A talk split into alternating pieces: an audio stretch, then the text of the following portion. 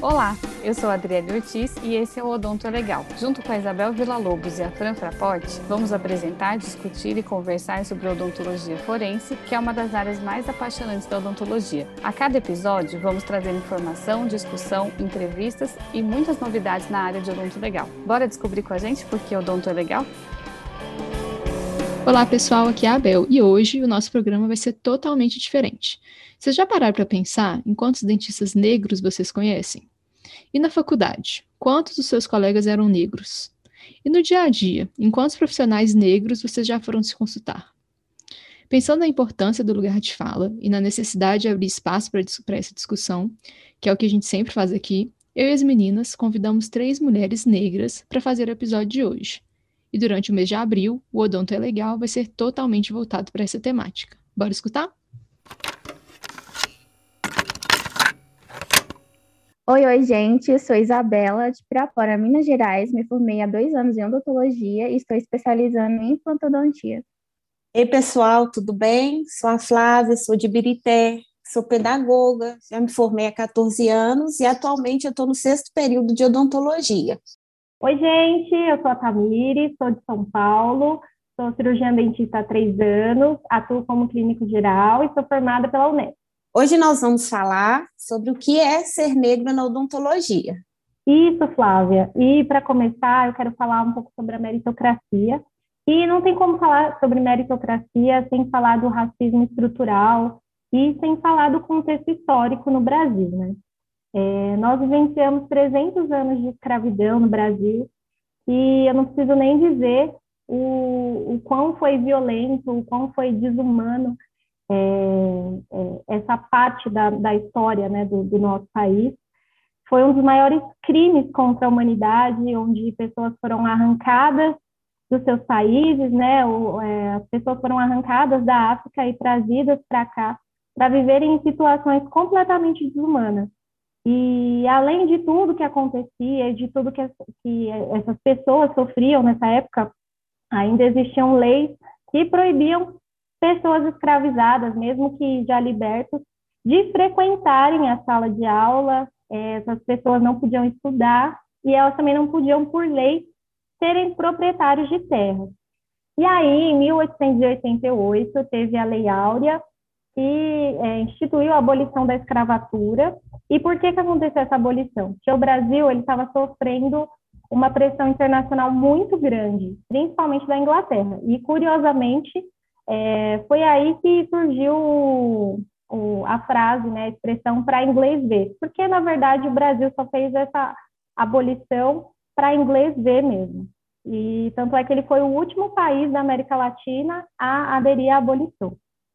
E aí essas pessoas que até então eram escravizadas, após a abolição, elas foram jogadas completamente à margem da sociedade, sem a mínima estrutura, sem a mínima reparação dos danos que foram causados após os 300 anos aí de escravidão. E não para por aí, né? O Estado, ao invés de adotar medidas de integração do negro na sociedade, aprovou ainda uma lei que criminalizava parte da cultura afro-brasileira, é, como a prática de capoeira, e também criminalizava quem não, quem não tinha uma profissão, quem não tinha um emprego e quem não tinha uma residência comprovada, e como que até pouco tempo atrás, essas pessoas que eram escravizadas, elas eram privadas de educação, privadas de terem é, propriedade, privadas de liberdade, elas teriam acesso a ter moradia, a ter é, uma profissão. Então, é, foi uma lei justamente para prejudicar os recém-libertos é, os recém, recém da escravidão. É, ao longo da, da história, toda essa opressão, toda a falta de acesso, de oportunidade foi passada de geração em geração. É, foram pais sem condições financeiras, sem oportunidade de estudo, que criaram filhos que também não tiveram oportunidade, que também não tiveram acesso à educação, que não tiveram condições financeiras, até a gente chegar nos dias de hoje, né? E como reflexo de todos esses anos de escravidão, é, somado, é, somado aos anos pós-escravidão, onde as pessoas viveram sem oportunidades, é, hoje, após 133 anos, ainda nos deparamos com índices completamente discrepantes. Como é, 75% da população pobre é negra, 64% dos desempregados são negros, 75% das vítimas de morte em ações policiais são pessoas negras. As chances de um jovem negro ser vítima de homicídio é 2,5 vezes maior do que de um jovem branco. E 66,7% da população carcerária é negra. Então, não tem como falar de meritocracia no Brasil. É, num país onde as pessoas não partem do mesmo princípio, né? nós não largamos do mesmo patamar.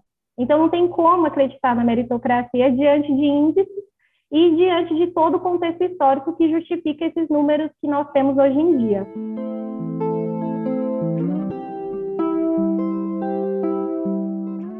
E aí, agora falando um pouco da minha experiência. Eu sou uma mulher negra, nasci e moro na periferia de São Paulo, e eu estudei a vida inteira em escola pública.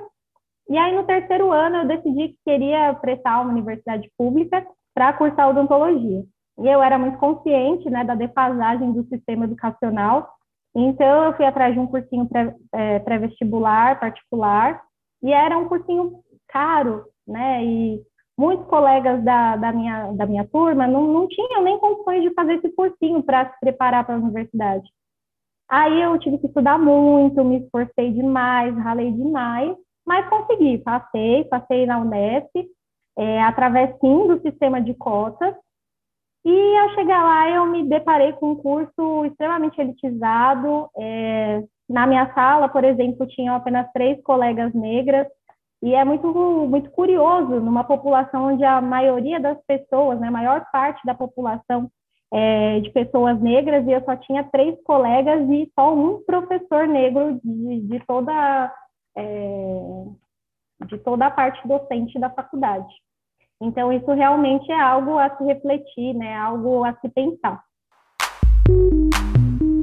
E aí, na faculdade, eu passei por algumas situações de racismo, através de olhares, através de comentários. E teve uma situação que me marcou demais. Assim. Foi numa aula que eu estava assistindo no segundo ano da faculdade. E aí, um professor soltou uma fala é, dizendo que quem entrou por cota que se retire porque não merece assistir a minha aula. Óbvio que ele não falou diretamente para mim, mas é, falou direcionado aos alunos que entraram por cota, mas a carapuça serviu, né? Óbvio que eu não me retirei da sala, porque eu sabia que eu estava ali, que era meu direito, e eu continuei ali. E aí eu concluí a faculdade, eu me formei, e hoje eu tenho três anos de profissão. É, com um ano eu tive a oportunidade de alugar uma sala, já equipada para é, dentro de uma clínica, para começar aí o meu consultório e hoje eu tenho meu consultório, é, que é o que hoje me possibilita realizar meus sonhos, que paga as minhas contas. E com toda essa vivência que eu tive, passando por todos os obstáculos que eu passei, o que eu desejo é que outras pessoas tenham possibilidade de realizar seus sonhos também, assim como eu estou tendo agora. Independentemente de onde ela nasceu, qual a família ela veio, de qual condição financeira, eu, meu desejo é que todos tenham realmente a possibilidade de realizar seus sonhos. E aí, Isabela, como que foi para você a sua época da faculdade? Quais foram as dificuldades que você enfrentou? Como é que foi aí? Me conta como foi a sua época de faculdade. É, Tamires, eu tenho 24 anos, me considero negra é, diferente de você, eu sempre estudei em colégio particular, com muito esforço dos meus pais, com muito trabalho, eu consegui sempre estudar em boas escolas aqui na minha cidade. E essa diferença que a gente tem entre a pele negra e a pele branca, eu sinto desde muito pequena, porque em escola particular, é, a quantidade de alunos negros é bem pequeno, a menos que uma pessoa consiga bolsa realmente consiga ali ter a condição de, de estar estudando. Então, desde pequena eu já sofro isso, olhares mais assim, é, excluídos, né? É, desde a época da escola. Então, eu cresci com isso. E comecei a fazer a faculdade bem novinha. Também fui a única aluna negra do, da minha turma. Da faculdade nem se fala. Formei em Uberlândia. Ela não tem tanta prevalência de negros. Então eu senti essa dificuldade, olhares mais tortos. E é difícil a gente conseguir encarar uma profissão que existe um certo padrão, não digo que é certo, né? Mas tem esse certo padrão de pessoas brancas, olhos claros. É, então foi bem complicado. Depois da minha formação acadêmica, senti também dificuldade é, no emprego, porque os pacientes olham meio você mesma, dentista, tanto pela minha idade, tanto pela minha cor. E muitos, inclusive recentemente, é, vindo de uma, uma própria colega da odontologia, uma colega de trabalho, ela achou que eu seria auxiliar, começou a me tratar como auxiliar, devido à minha cor. É, acho auxiliar, sim, um trabalho é, super bonito, preciso, mas eu olhei para ela com olhos diferentes, tipo, eu não posso ser uma dentista negra, eu preciso ser auxiliar, eu preciso ter um cargo mais baixo. E aí, quando ela descobriu que ela estava falando com a dentista e não com a auxiliar, com uma colega de trabalho do mesmo nível, aí ela pediu desculpa e voltou na minha sala pedindo desculpas várias vezes. E eu encarei uma boa, porque isso na minha vida já é recorrente desde cedo, em vários ambientes, em vários trabalhos que eu já, que já tive. Então eu sinto essa, essa certa dificuldade, essa exclusão por causa da minha cor. Sendo até engraçado, porque a minha avó é branca, dos olhos claros, e da família também, da parte de pai, que é a família da minha avó, eu sou a única negra. Então fica engraçado eu, eu, eu ver essa reação das pessoas, porque a minha avó ela é branca e ela nunca me excluiu por isso, e a minha família, por parte também de pai, não que eu saiba, é, me excluiu por isso, e às vezes o pessoal vendo ela não acredita que eu mesma sou neta dela. Então é meio pesado para a gente estar tá em uma classe em que prevalece um padrão na qual não deveria existir, até porque cor, raça não define a qualidade de trabalho de ninguém. E aí, Flávia, tem alguma história para contar para gente? Fala um pouco mais sobre sua vida. Aí eu fui agraciada, gente. É, eu estou na faculdade, como eu mencionei, eu me formei em 2007 em pedagogia. Na verdade, é, a minha vontade era ter ingressado na Odonto. Só que em 2002 era tudo muito caro. Eu vim de uma família de, vou falar pobre, né? Uma família de classe baixa e vindo de seis filhos. E eu não tive condições na época. E aí minha mãe me dizia assim: não, faz pedagogia que assim que você formar, você realize seu sonho.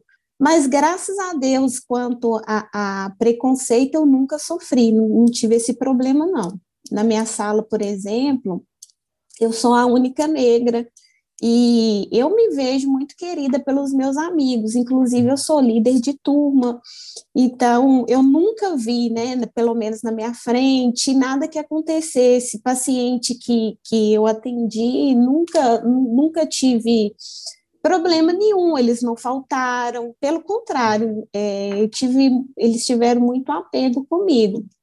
Mas é, eu vou até contar uma história da, da minha de vida mesmo, porque minha mãe é minha mãe é clara, cabelo super liso, e meu pai é moreno, negro, né? E quando minha mãe, meu pai casou com minha mãe, minha mãe tinha quatro filhos, tinha dois loiros e dois índios.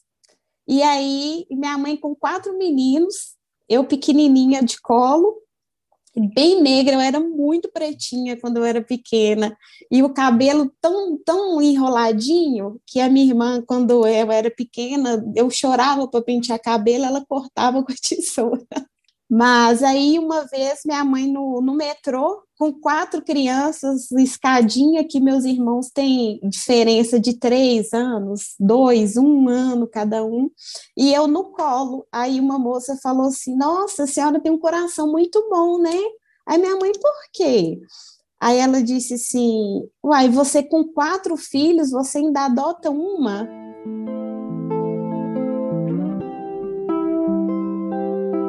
E aí minha mãe conta, e graças a Deus que eu me lembro, esse único fato que eu passei foi esse. E eu fiquei até, quando eu soube né, da gravação desse episódio, eu fiquei até assim, porque a gente não, não acha que essas coisas existem ainda. Ano passado foi muito, foi muita bomba é, no futebol. A gente viu o Neymar sofrendo racismo. É, né? Então, assim, eu achei muito, estou é, até é, assim bem bem surpresa com essas questões de ainda hoje ter tanto preconceito. E na área da odonto, mesmo eu nunca nunca tinha visto nenhum dentista negro. Quando eu entrei na faculdade e, e, que eu vi poucos também, eu achava que eu ia ser a primeira dentista negra a se formar, porque é mais difícil. Vocês acham que nunca teve dificuldade para enfrentar o mercado de trabalho? Porque, particularmente, apesar da minha família ter uma condição assim estável, é, eu sempre tive dificuldade aqui na região. Inclusive, o meu currículo, eu não coloco foto, justamente por sofrer esse preconceito. Meu currículo é sem foto para dar a oportunidade da pessoa me conhecer, conhecer o que eu tenho para falar para ela, antes de analisar mais pelo perfil mesmo, por foto. E no mercado de trabalho aqui eu senti muita dificuldade desde que eu formei e já rodei bastante aqui os lugares assim para atender. Acredito que eu tive mais acolhimento no SUS por ter essa variedade de, de raça mesmo no SUS, então as pessoas elas não, não me olhavam tão, tão torto, mas em outros lugares já chegou a acontecer. É, na, na época que eu me formei, eu consegui um emprego numa clínica particular, é, uma clínica popular. Logo em seguida que eu me formei, então eu já me formei, já comecei a trabalhar, que foi por indicação de uma amiga minha. É, então, dificuldade para entrar, para conseguir, eu não tive logo de cara. Mas você relatando o, o que aconteceu com você, me lembrou também de algumas situações. É, teve uma época que era eu e mais um dentista, ele era japonês. E eu já ouvi comentários de, de vários pacientes falando: ah, eu não quero passar com aquela menina, não, quero passar com o japonês. Ou então perguntando: ah, você mesmo é a dentista? Ah, cadê a dentista? Enfim, é, foram situações que eu, que eu encontrei dificuldade na questão de, de me posicionar na frente do paciente, de ser realmente respeitada como uma profissional. E você, Flávia? Ô, Tamires, eu ainda não tenho CRO, mas eu já atendo na clínica. Mas eu creio que eu não tenho essa dificuldade na clínica, espero que não tenha, que nós vamos passar por evolução a partir de, de agora, afinal, nós estamos no século XXI. Mas as pessoas que chegam na clínica, elas não têm muita escolha, né? Elas vão para a clínica, elas sabem que serão atendidas por estudantes. E então, é, é, é, é um momento que a gente tem ali de cativar. Eu não, eu já não vou trabalhar, eu não vou atender pensando assim, ah, eu sou negra, será que eu vou ser rejeitada? Não. Eu me sinto uma pessoa normal, como qualquer outro aluno que está ali. Então, eu atendo com a maior cortesia possível. Se a pessoa não quiser mais é, é, o tratamento, não creio que, que seja. Aí vai, vai, vai do paciente. Isabela, você teve algum problema nas clínicas ou só no mercado de trabalho mesmo, com o CRO? Só no mercado de trabalho mesmo. Na faculdade, sim, eu só não, não conseguia me identificar entre os alunos, porque não pareciam comigo, eu não conseguia me identificar nem com os alunos, nem com professores. Fora isso, especificamente na turma, também nunca me senti excluída, e nem com os pacientes só no mercado de trabalho e na cidade em si, né? E aí, meninas, vocês acham que com o tempo está acontecendo mais inclusão e estão tendo mais é, estudantes negros em odontologia profissionais? Vocês acham que isso vem mudando? Vocês veem outras turmas, pessoas, um nível, um número maior, na verdade, de pessoas negras? É, eu acredito que há sim um avanço. É, Ainda não é o suficiente, mas eu percebo sim que há um avanço, é, principalmente pela minha experiência de universidade pública. Eu acredito que o sistema de cotas ajuda muito. É algo que é uma medida, apesar de recente, né, que a lei de cotas é de 2012, é algo que vem realmente ajudando a tentar equilibrar esse número de, de, de alunos negros nas, nas faculdades, pelo menos nas faculdades públicas. Bom, Isabela, eu estudo em uma faculdade particular e eu vejo hoje um número muito grande de negros na faculdade. É, não, não, não, que não são meus amigos de sala, mas na clínica mesmo já tem bastante. Após formar, eu percebi que outras turmas começou a entrar um número maior de negros. Na turma atrás da minha, tinham mais três negros, e, e assim foi diante. Então, eu pensei assim: nossa, que legal, eu queria ter caído naquela turma para conseguir identificar. Porque eu não sei vocês, às vezes a gente fica rodeado de pessoas é, brancas, nos dá a sensação já de um olhar é, excluído, por mais que as pessoas não estejam nos excluindo, dá aquele receio. Então, eu achei muito legal nas outras turmas terem, terem aumentado o número de pessoas negras deu vontade de estar junto só para sentir mais acolhida mesmo, não sentir única ali.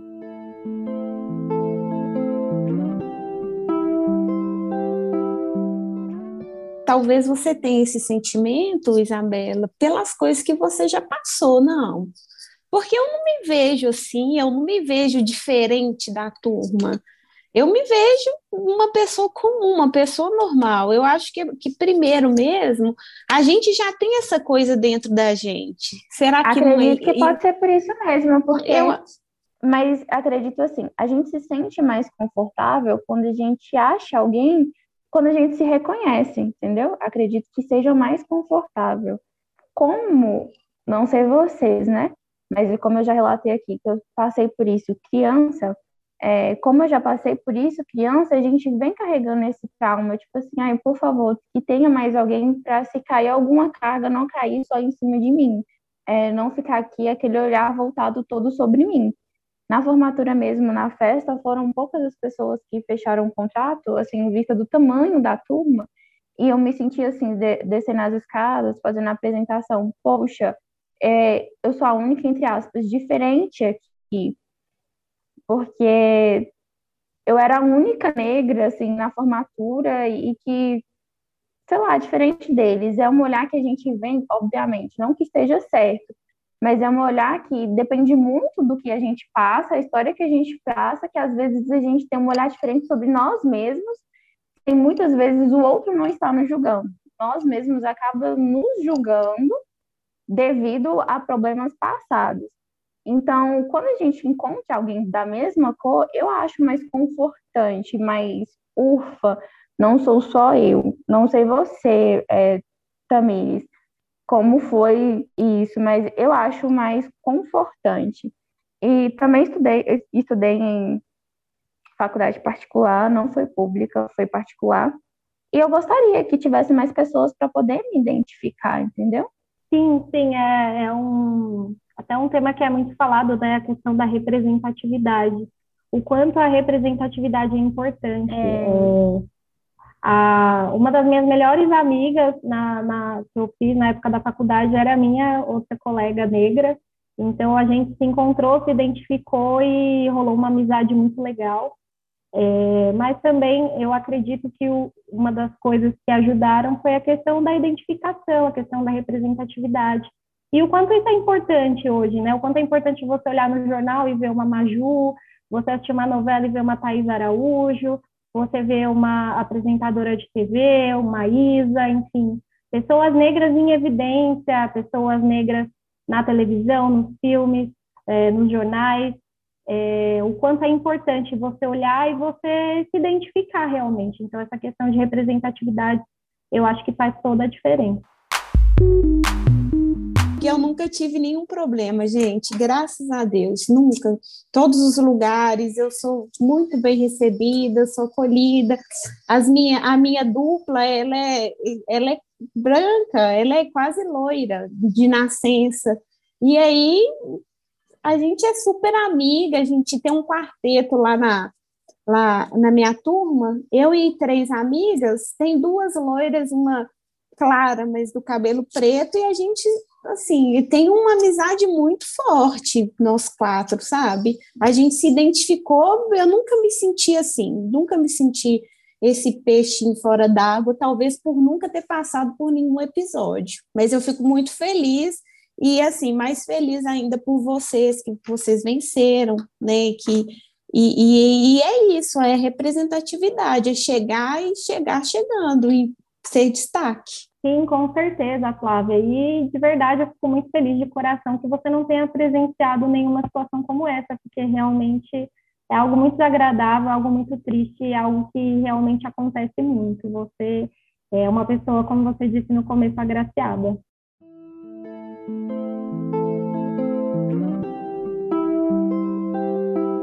Eu me senti um pouco chateada com as fotos de formatura, porque obviamente eu iria me destacar ali no meio, né, das loiras odontos. E eles passaram muito Photoshop, me deixando branca igual a elas.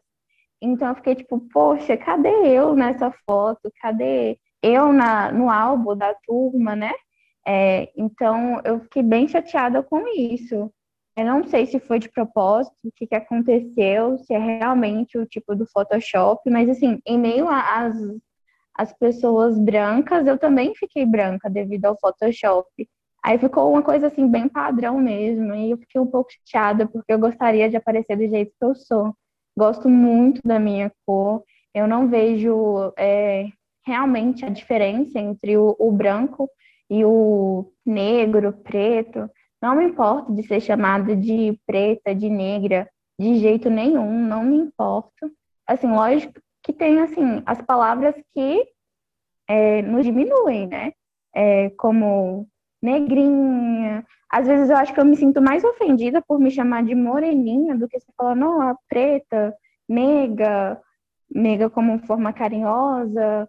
Às vezes eu me sinto muito mais ofendida. Então, no final da faculdade, aconteceu esse episódio que me deixou um pouco chateada, porque eu me senti na formatura, eu falei, poxa, quando eu percebi que só tinha loira, eu me senti real, assim. E aí, nas fotos, eu não consegui me identificar ali, tipo, vencendo aquela etapa, vencendo esse preconceito. Pessoal, agora vamos para a indicação legal. Nessa parte do programa, vamos sugerir filmes, séries, livros, podcasts, Instagram, qualquer dica que vocês achem interessante e que sejam relacionada ao tema, claro. Começando pela Flávia, tem alguma indicação? Tenho sim, Isabela. A minha indicação legal é o menino que descobriu o vento. É super interessante. Eu não vou dar spoiler, senão vocês não vão assistir. Mas é um menino negro super inteligente. Vocês vão amar. A minha indicação fica a bem-vindo a Marli Goumont. É uma família negra que vai em busca de uma educação melhor é, em uma cidade que não prevalece a sua cor, no caso, a cor negra. E você, Tamires? Bom, a minha indicação legal é um episódio de uma série que se chama Explicando, do Netflix. Esse episódio é o último episódio da primeira temporada, que ele explica a diferença de riqueza entre brancos e negros. Então, é um, é um episódio bem curtinho, de 16 minutos, que vale super a pena para a gente introduzir e entender um pouquinho do, desse assunto da diferença entre brancos e negros.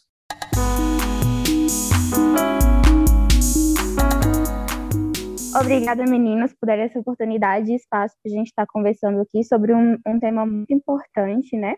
Principalmente porque eu me sinto honrada e privilegiada de ter esse acolhimento e contato da página que eu sou muito fã. Então é isso, pessoal, que vocês escutem esse podcast da Odonto Legal, tá muito legal. Meninas, muito obrigada. Foi uma honra participar desse episódio com vocês. Essa é a minha página preferida e não é porque eu estou falando com vocês. Então, pessoal, sigam Odonto é legal e venham vocês descobrir por que, que Odonto é legal, tá bom? Eu, vou, eu apaixonei.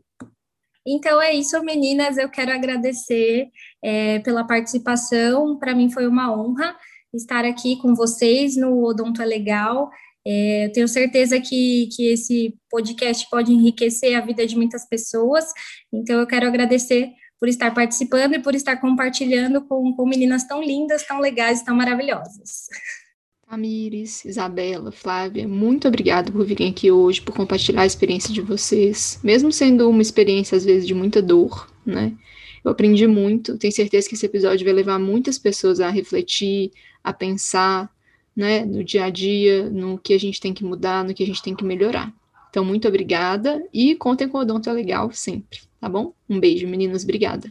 Eu tô assim encantada com tanto que eu aprendi hoje, com as coisas que eu ouvi e essa questão de lugar de fala que está tão em voga, né? Eu acho assim, eu aprendi muito hoje e com certeza vou levar esse aprendizado para os meus alunos e vou com certeza passar isso para frente. Obrigada pelo carinho de vocês, pela participação, pela dedicação de estarem aqui. Eu sei que às vezes dá um pouquinho de vergonha, né? Vocês estavam meio tensas no começo, mas vocês arrasaram, mandaram muito bem. E eu estou muito feliz e orgulhosa por esse episódio. Obrigada. Meninas, muito obrigada por terem aceito o convite, por terem compartilhado um pouquinho da, da experiência e da, da vida pessoal de vocês em rede internacional, saibam disso, tá? Foi um prazer enorme, né? Estar tá aqui dividindo isso com vocês e aprendendo um pouquinho aí. Esse foi o Odonta Legal, apresentado por Flávia Freitas, Tamires Estela e Isabela Andrada. Vem descobrir com a gente porque Odonto é legal.